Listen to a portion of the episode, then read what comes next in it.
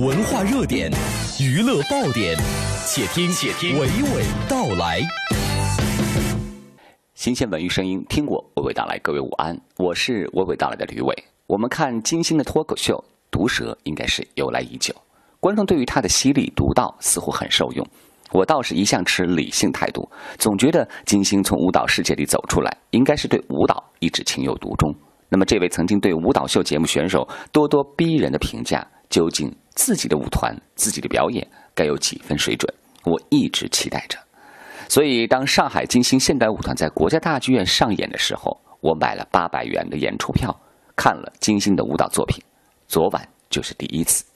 你想，我会给出多少分？观演指数七点零分。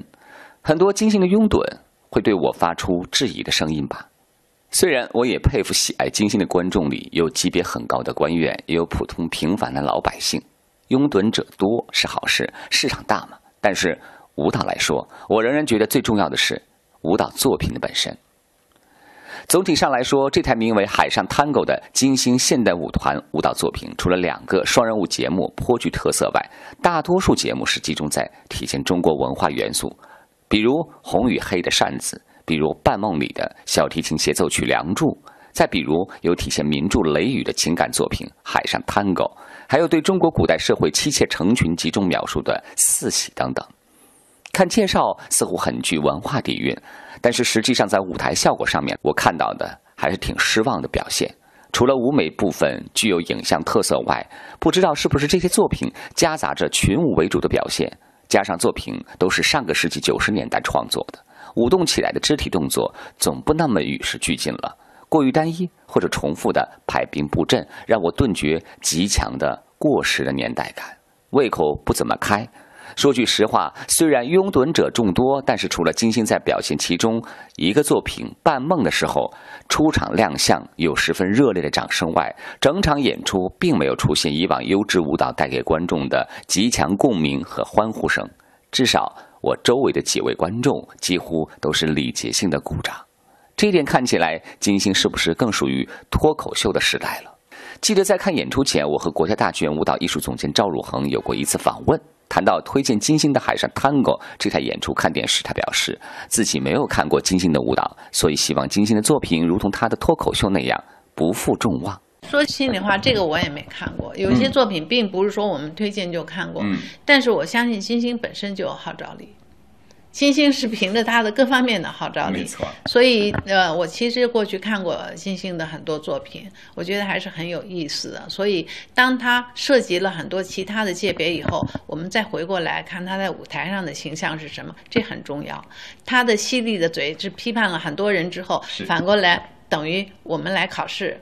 我们来，我们观众来看看金星，你把别人都批判了以后，你怎么样啊？所以我觉得我也很期望看到他的作品。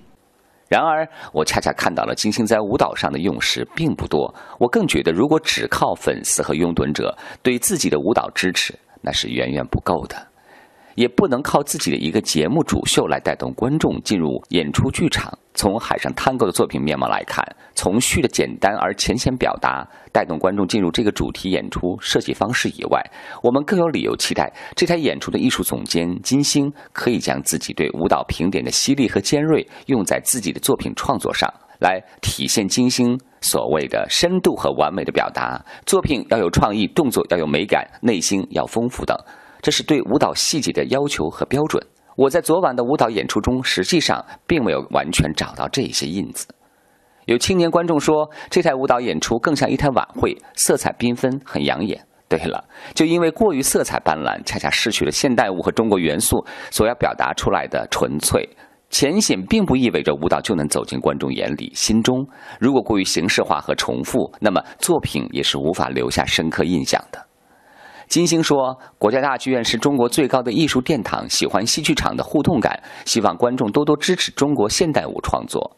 我唯独感谢的是金星对中国元素结合现代舞的创作初衷。我更希望金星可以多多将时间放在舞蹈发展上面，因为舞团只有真正将创作提升了，才能发展得更为游刃有余，也就没有了金星自己对现代舞团发展市场的慨叹。”从现在开始，让九十年代创作的这些作品编排的更为时代感，那么，相信我还会再去剧场看金星和金星舞团的演出，但是至少这次是我失望的。当然，也要感谢舞团的作品《五零二》和《岛》这两个双人舞了。虽然形式结构类似，但是舞台表现力十分抢眼。有机会，各位听者也可以去看一下。今天的新歌来自于 Lady Gaga 的新专辑《Journey》。十月二十一号，也就是明天全球发行。而专辑的第二支单曲《Are You》正式亮相。这首歌是 Lady Gaga 反击所有的 hater 的歌曲。自从上一张专辑《At Pop》发行之后，Lady Gaga 经历了一段黑暗的沮丧。但是现在她带着全新专辑勇敢的回归。制作人 Mark Posen 评价说：“这一张专辑就是真实的 Gaga，从她的创作到演唱方式都前所未有的真实。这将是一张你从来没有听过的 Gaga，你信吗？一起听歌。”这里是文艺大家谈之午间，和你娓娓道来。也请关注我的公众号 CNR，每天和你聊文艺，更有机会获得卢米埃影业送出的免费观影兑换券。期待你的参与。